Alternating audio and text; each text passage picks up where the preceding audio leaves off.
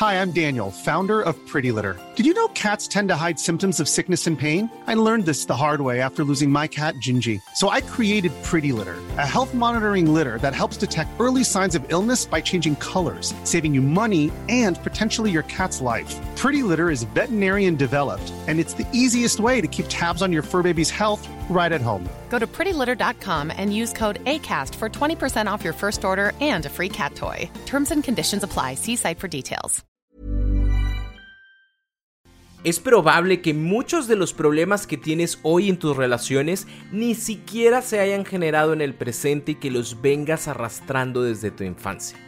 Hoy iniciamos una semana especial de las heridas de la infancia donde vas a conocer qué son y cómo influyen en nuestra personalidad. Así que por favor, ponte cómodo, ponte cómoda porque ya estás en terapia. Yo soy Roberto Rocha, psicoterapeuta, y me da muchísimo gusto que estés por acá. Como te decía en el intro, hoy iniciamos la semana especial de las heridas de la infancia. Todos los días tendremos un episodio nuevo y nada me gustaría más que me acompañaras a conocer más de este interesante tema y que tantos problemas nos genera. Así que separa 20 minutos durante los siguientes 6 días y si conoces a alguien que necesite escuchar este tema, por favor compártele el podcast y si te dicen, no, es que yo no tengo Spotify, no te preocupes, lo puedes escuchar en Apple Podcasts, en Deezer, en Amazon Music, Google Podcasts y todos los lugares donde haya un podcast, donde más se te antoje, así que no hay excusa para no estar presente en esta semana tan especial. Y hoy en este primer capítulo quiero dejar bien en claro qué son las heridas de la infancia. Y las heridas son esas uh, lesiones emocionales que llegan a marcar inconscientemente nuestra personalidad, que aunque se hayan generado cuando estábamos chiquititos, al día de hoy nosotros seguimos teniendo estas dificultades tal vez para relacionarnos con otras personas que no tienen que ver con nuestro presente, sino que tienen que ver con nuestro pasado. No sé, tal vez alguien que en algún momento sufrió mucho de la traición, en donde papá siempre decía que iba a venir y no venía, pues resulta que al día de hoy ya no le cree a las demás personas lo que le dicen, ¿no? Porque si tú dices que a las nueve vienes, yo la verdad a las nueve no estoy listo, no estoy lista, porque si tú me dices que me amas y me amarás por siempre, yo te digo, ah, sí, seguro me vas a amar por siempre. Entonces me mantengo en la defensiva, ¿por qué? No por estas situaciones del presente, porque es probable que la persona del presente nada me haya hecho, no me generó ninguna situación de desconfianza, pero yo vengo desconfiando desde que estoy chiquito, desde que estoy chiquita, porque el ambiente en el que viví me da a pensar en este tipo de situaciones. Y vuelvo y quiero hacer énfasis en la parte inconsciente, porque en muchas ocasiones ni siquiera nos damos cuenta que estos hechos o inacciones del pasado están generando los conflictos del presente. Entonces, algo que quiero que quede claro es que todos, todos, todos podemos tener estas heridas de la infancia, situaciones, lesiones que se quedaron por lo que papá dijo, por lo que mamá hizo, por lo que el tío vino y generó en mi vida, por lo que mis hermanos hicieron o dejaron de hacer. Todos podemos.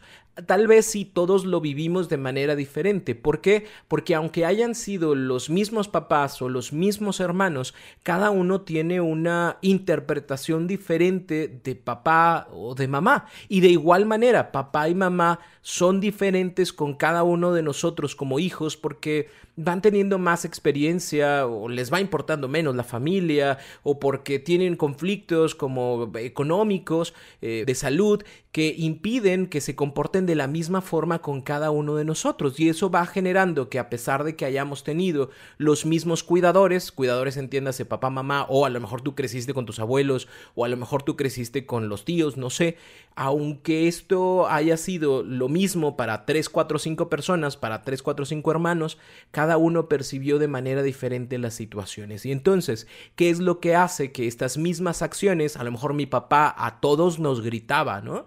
Pero a mis hermanos no les generó un conflicto y a mí sí. Puede ser que mamá sí notábamos nosotros que le daba más tiempo a mi hermano, ¿no? Porque mi hermano tiene ahí un conflicto de salud y le daba más tiempo, pero a mí no me genera problema y a mi hermano, a mi hermana sí, sí, a mi otro hermano, a mi otra hermana. Bueno, ¿qué es lo que hace que esta misma acción produzca efectos diferentes en cada uno de nosotros? Son tres puntos. El primero de ellos es quién genera esa herida? ¿Quién genera ese dolor? ¿Por qué? Porque las heridas de la infancia siempre van a ser generadas por personas que son significativas para nosotros. A lo mejor tú como niño ibas corriendo y alguien que tú no conocías dijo, ay, pinche gordo. A lo mejor sí me asusto con lo que me dicen, con lo que gritan, pero como no te conozco, la verdad es que me da igual. Pero tal vez no es lo mismo si una persona tan significativa como mi mamá me retira el plato de la mesa y me dice, tú no vas a comer porque estás bien pinche gordo. O, sin el pinche, a lo mejor me dice gordo. Y con eso a mí me genera algo completamente diferente. ¿Por qué? Porque esta persona que me lo está diciendo realmente me importa. A, lo mejor si mi papá, mi mamá no me importaran, me dijeran, ah, es que tú no eres tan listo como tu hermano. Pues no, no soy listo, porque realmente no me genera conflicto lo que me dice esta persona. Siempre tiene que ser una persona significativa para nosotros para que esto se vaya marcando como una herida. Punto número dos, ¿cuál fue el impacto que generó esa herida? ¿Sí? Hay dos maneras. Uno, que sea una cuestión reiterativa o segunda, que sea un impacto profundo, como la película que es algo reiterativo que constantemente me dijeron, no eres capaz, no puedes, siempre te equivocas, eh, que reiterativamente hayan traicionado mi confianza porque siempre me decía mi papá que se separó de mi mamá, que nos íbamos a ver el sábado y que íbamos a jugar y que me iba a traer muñecas o que íbamos a ir al parque, resulta que llegaba el sábado y yo estaba en la puerta, yo ya estaba arreglado, estaba con mi mochila y papá nunca llegó. Y eso fue repetitivo hasta que llegó un momento en donde ya no confié en papá. Puede ser que constantemente me hacían comparaciones en casa de tu hermano, tu hermana es mejor que tú, es que si tú fueras como tu hermana, que es que si tú hicieras las cosas de tal forma, la, te, te iría bien, ¿no? Y si te va mal es porque haces las cosas a tu forma y a tu manera. Tal vez repetitivamente me dijeron, es que tú no eres capaz de lograr eso, mejor suéltalo, mejor déjalo haz otra cosa diferente, mejor esta persona lo va, lo va a hacer mejor que tú, así que mejor retírate, ¿no? Y esta reiteración de hechos va generando que esa herida, como si fuéramos haciendo un golpe en una madera constantemente, va a llegar un momento en donde va a generar una bolladura. O bien puede ser este impacto profundo, una situación como un abuso sexual, una situación como el golpe que me dio papá, una situación como lo que te decía ahorita, a lo mejor papá, mamá retiraron el plato de la mesa y dijeron tú no porque estás gordo y todos mis hermanos voltearon y se burlaron, no hubo necesidad de que lo volvieran a decir, con eso me partió el alma porque es mi papá, es mi mamá, supone que me tienen que cuidar, me tienen que tratar bien, se supone que mis hermanos están ahí para apoyarme y todos estuvieron en contra mía y esto va generando esa herida emocional en nosotros. Y el tercer punto es cómo procesamos ese dolor. Hay situaciones fuertes que una persona pudo haber vivido. Puede ser este que te digo, ¿no? Me retiró mi mamá el plato, me dijo tú no porque estás engordando, eso fue lo que dijo. Mis hermanos se burlaron y entonces paró y mamá dijo, a ver, no se burlen de su hermano, ¿ok? Aquí todos vamos a comer y nos vamos a nutrir. La comida va a ser el combustible, va a ser aquello que nos dé la energía para sacar el día y solo vamos a consumir la energía que necesitamos, ¿no? Y lo dijo y esa explicación nos quedó a todos claro y con eso tuvimos, ahí quedó, porque esa explicación o ese acompañamiento me ayuda a entender cosas de tal forma que algo que me dolió lo puedo entender y trascender como mi mamá me quiere cuidar y mamá quiere que tengamos este combustible y energía todos los días. Si así fue, no se genera una herida. Pero si al contrario se va del tema, se encubre, ahí se crecía, se burlaron mis hermanos de mí y nadie hizo nada, mamá, papá no hicieron nada, se rieron y alguien más hizo otro comentario y nadie lo paró y eso sí va a provocar muy probablemente una herida. ¿Por qué? Porque nosotros cuando estamos pequeños no tenemos la capacidad emocional para poder procesar ese tipo de información. O sea, nos ayudan nuestros papás a procesarlo, nos ayudan nuestros cuidadores a procesarlo. Nosotros como niños, como niñas, no tenemos esta capacidad todavía desarrollada y entonces si papá me dice que estoy feo, estoy feo y se fregó, ¿no? Cuando crezco y alguien me dice estás feo, yo puedo hacer un proceso mental como decir, ah, me tiene envidia y por eso dice que estoy feo, pero no estoy feo. O puedo decir, sí estoy feo, pero no pasa nada si estoy feo, no necesito estar guapo. Y, y de esa manera proceso esa situación, se genera una herida, ¿no? No, porque soy una persona adulta, porque soy responsable con mis emociones, porque me conozco y eso que me dices no me genera conflicto. Pero cuando estamos chiquitos es completamente diferente. Entonces, ¿qué pasa? De esta manera, estas heridas que nosotros vamos recibiendo se van quedando en nosotros y van generando una influencia en nuestra vida adulta. Y ojo, influyen, mas no determinan. No es como de, ah, porque mi papá se fue de la casa y yo tengo una herida de abandono, ya yo siempre voy a ser dependiente, yo siempre voy a estar eh, a expensas de los demás, yo siempre voy a tener miedo de que las personas me dejen. No, no, o sea, sí pasó, pero yo lo hice consciente y yo en mi vida adulta entiendo que sí me pasó, pero no significa que siempre me tenga que pasar, ¿sí? E, eso es procesar una herida y que se cierre esa herida y que no me genere conflictos en mi vida adulta. Pero si yo no proceso esa herida, si yo no me doy cuenta de este tipo de cosas, es probable que influya de manera directa esta situación de abandono en mis temas presentes y futuros, que si yo no los arreglo, siempre voy a tener este tipo de conflictos. Entonces, ¿cómo van a influir en nuestra personalidad estas heridas? de la infancia, tomando en consideración las cinco heridas que comúnmente todos conocemos, generan en nosotros unos cambios en nuestra personalidad. Te voy a decir la herida y también te voy a decir qué puede generar en mi vida adulta esta herida. Pero te lo voy a compartir después de esta pequeña pausa.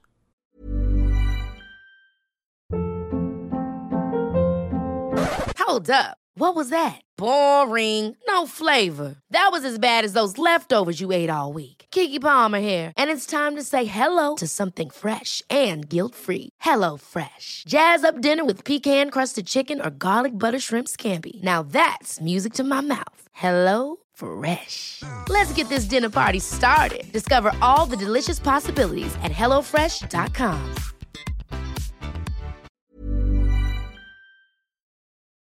Gracias por seguir por acá y te cuento estas cinco heridas y qué es lo que causan en nosotros. Por ejemplo, una herida llamada abandono, cuando papá, mamá se fue, cuando papá, mamá no se fueron, pero están tan metidos en sus problemas que no sentí ese cuidado, ese apoyo, ese soporte emocional. ¿Qué pasa?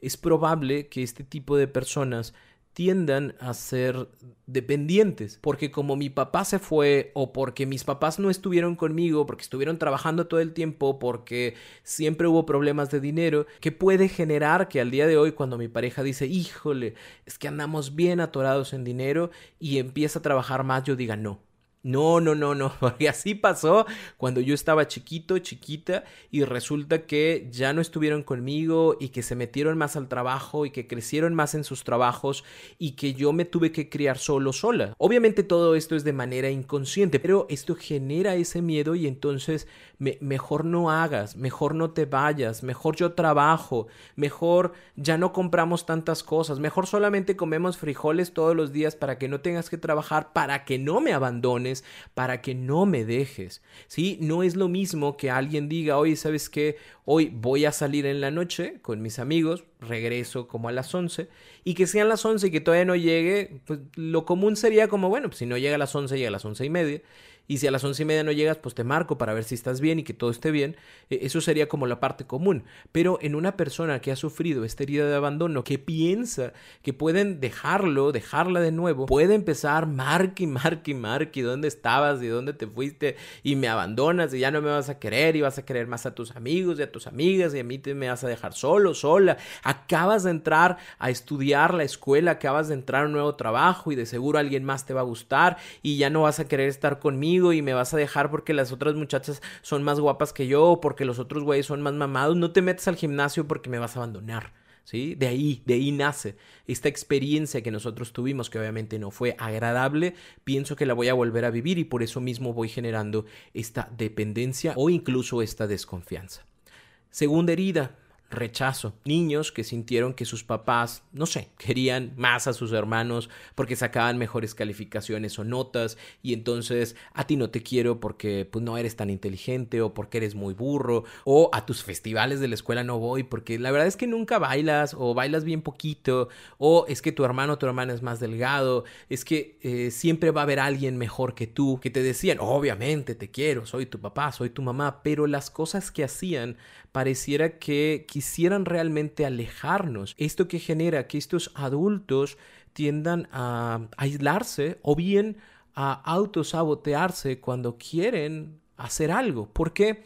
Porque tienen esta idea de que siempre hay alguien que es mejor, porque tienen esta idea de que nadie los va a escoger, porque tienen esta idea de que alguien va a venir, va a hacer las cosas de manera diferente y entonces esto que me está saliendo bien ahorita, el día de mañana van a verlo mejor en alguien más y me van a quitar del puesto, me van a quitar de la relación, me voy a equivocar, la gente se va a dar cuenta de que soy un fraude y entonces yo mismo me voy saboteando ante estas situaciones para no sentir lo mismo que en algún momento sentí. Antes de que me rechacen, yo te rechazo a ti. La relación va súper bien, va todo bien tranquilo, pero no sé, hay algo que no me gusta, porque todo está muy tranquilo, de seguro en algún momento va a salir con que es casado, que es casada, que tiene hijos, que se divorció, no sé, algo va a ser, y entonces antes de que lo hagas, yo mejor lo hago y yo mejor te digo que ya no quiero estar contigo. Así se ve una herida del rechazo. Tercera herida, humillación. Constantemente se les dijo que eran torpes, que eran tontos, que eran gordos, que eran gordas. Todos se reían, todos se burlaban enfrente de la familia, enfrente de los extraños. Y ahora sienten que todo el mundo puede burlarse de ellos, que hay que mantenerse a la defensiva porque siempre hay alguien más que me quiera hacer daño. Y es muy común que una persona que sufrió esa herida de humillación busque generar como esta careta o armadura sobreprotectora ah, hacia su persona y nadie más se va a burlar de mí y nadie más me va a hacer daño. En algunos casos pues pueden ser como muy retraídos, ¿no? Como, como para que no se burlen mejor ni me aparezco, para que no me digan nada, mejor ni hago, ¿no? ni subo fotos, ni pongo nada en ningún lado porque no quiero que se burlen de mí, o al contrario, antes de que te burles de mí, yo me burlo de ti, siempre estoy pensando que la otra persona me puede hacer daño, siempre estoy pensando que la otra persona se puede burlar de mí, siempre estoy pensando que me quieren ver la cara, entonces me mantengo siempre a esta defensiva constante para que no me hagas lo que en algún momento me hicieron. Cuarta herida, traición. Me dijeron cuando estaba chiquito que si yo me esforzaba mucho para sacar buenas notas, si sacas puro 10, yo te voy a comprar los 12 caballeros del zodiaco, yo te voy a comprar toda la colección de Barbie, yo te voy a comprar toda esa ropa que tú quieres, yo te la voy a comprar. Si te portas bien y sacas buenas notas, anotas 5 goles, yo voy a hacer esto por ti. Y resulta que te esforzabas, que lo hacías, sacabas 10, anotabas tus goles, te portabas bien y no, siempre no. Porque es tu obligación. O, es, o no es tu obligación, es tu único trabajo en la escuela. ¿Por qué te voy a dar yo algo? Porque tú me lo prometiste. Ay, hasta tu mamá le prometí enfrente de Dios que iba a ser fiel y como quiera no lo soy. O sea, tú también que te andas creyendo mis cosas. Y entonces eso va generando estas heridas de traición. ¿Y qué pasa? Esto puede generar personas que desconfíen de todo y de todos en su vida adulta porque yo te digo, en la noche voy a salir, voy con mis amigos y no me va a creer. ¿Por qué? Porque piensa que le voy a traicionar, porque piensa que voy a jugar con sus emociones, con sus sentimientos, y entonces se vuelven inseguros, se vuelven desconfiados. Y no porque haya algo en la relación en sí que haya pasado, no ha pasado nada, pero como traigo esta herida, yo pienso que puede volver a pasar y entonces me cubro y me protejo desconfiando por completo de ti antes de que tú me hagas algo, antes de que tú me traiciones. ¿Por qué? Porque si mi padre, que era la persona más importante para mí, ¿por qué? Porque si mi madre, ¿por qué? Porque si mi abuela, mis hermanos hicieron esto, ¿por qué tú no lo harías también? Quinta herida, injusticia. Niños, niñas que sintieron que no recibieron lo que debían, no lo que se merecían, sino lo que debían, que no se respetó su valor, como ese niño que vio que su hermano le dieron todo a pesar de que sacaba malas calificaciones y que él o ella se esforzaban, pero nunca se los dieron, que no fueron justos con ellos. Y entonces esto provoca que haya ciertas personas que constantemente busquen el perfeccionismo, que sean muy rígidos en las cosas, que está bien o que está mal, que entonces tú tendrías que ser de esta forma conmigo porque así son las parejas y los novios, porque yo escuché en alguna ocasión o yo vi en un libro que las parejas tendrían que respetarse siempre y nunca decirse con maldiciones. Y como tú me dijiste, güey, se te salió una palabra, se te, salió decirme, güey, yo te voy a decir, no, no puedes decirme así porque esa es una falta de respeto, se me salió, nunca más se te debería de salir ninguna de esas palabras, me llamo Micaela, me llamo Gloria, me llamo Juanito y así quiero que me digas. Y, vaya, siempre es importante el respeto en una relación, pero a veces hay cosas que se salen, ¿no?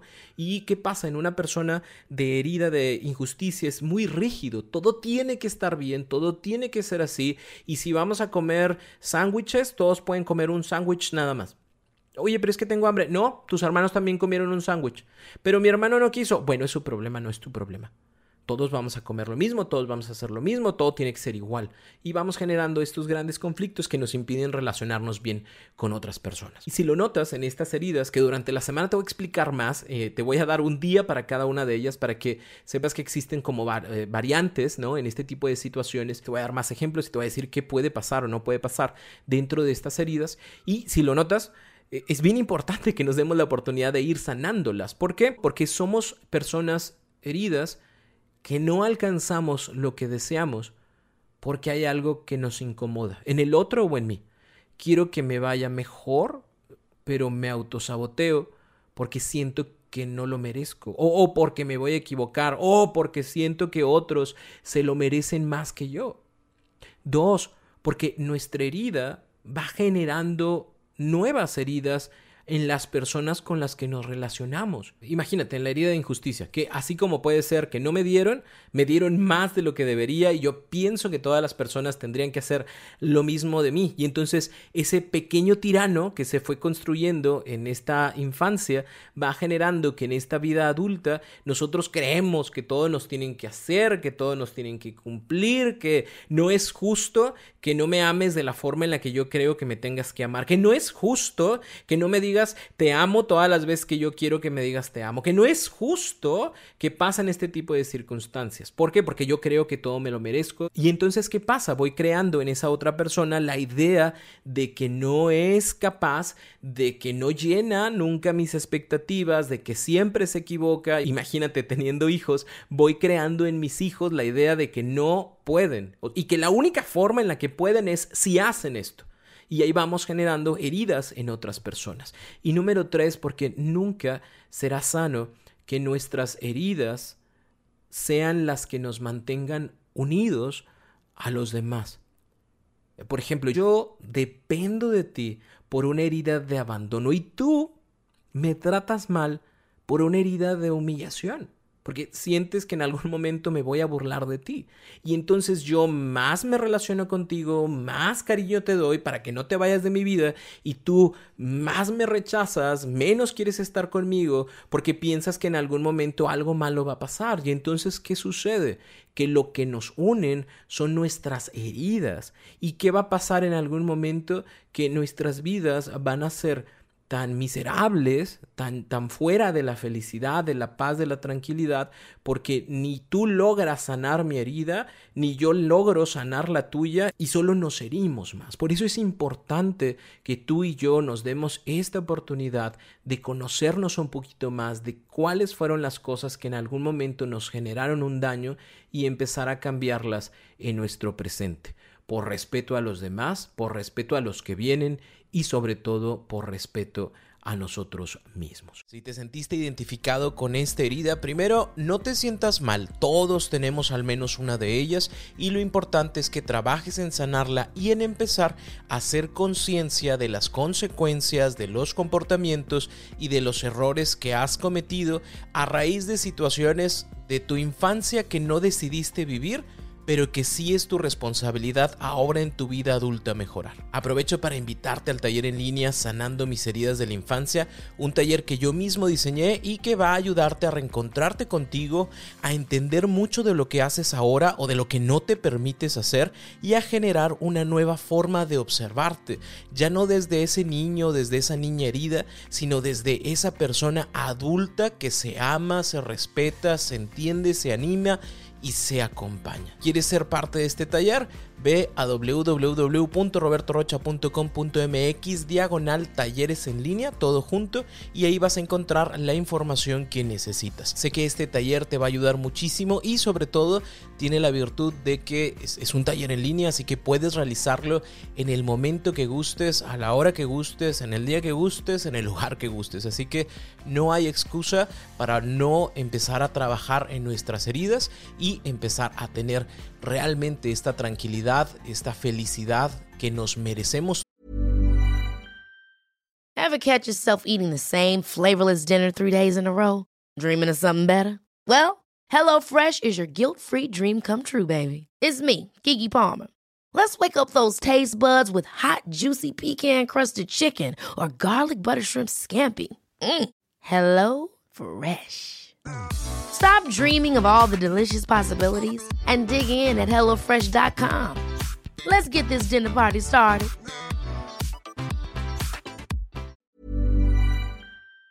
Todos y cada uno de nosotros y que no hemos tenido porque traemos cargando estas situaciones desde la infancia. Si tienes alguna duda, por favor, contáctame por cualquiera de mis redes sociales, Roberto Rocha en cualquiera de ellas y nos escuchamos en el siguiente capítulo. Por favor, ponte cómodo, ponte cómoda porque ya estás en terapia.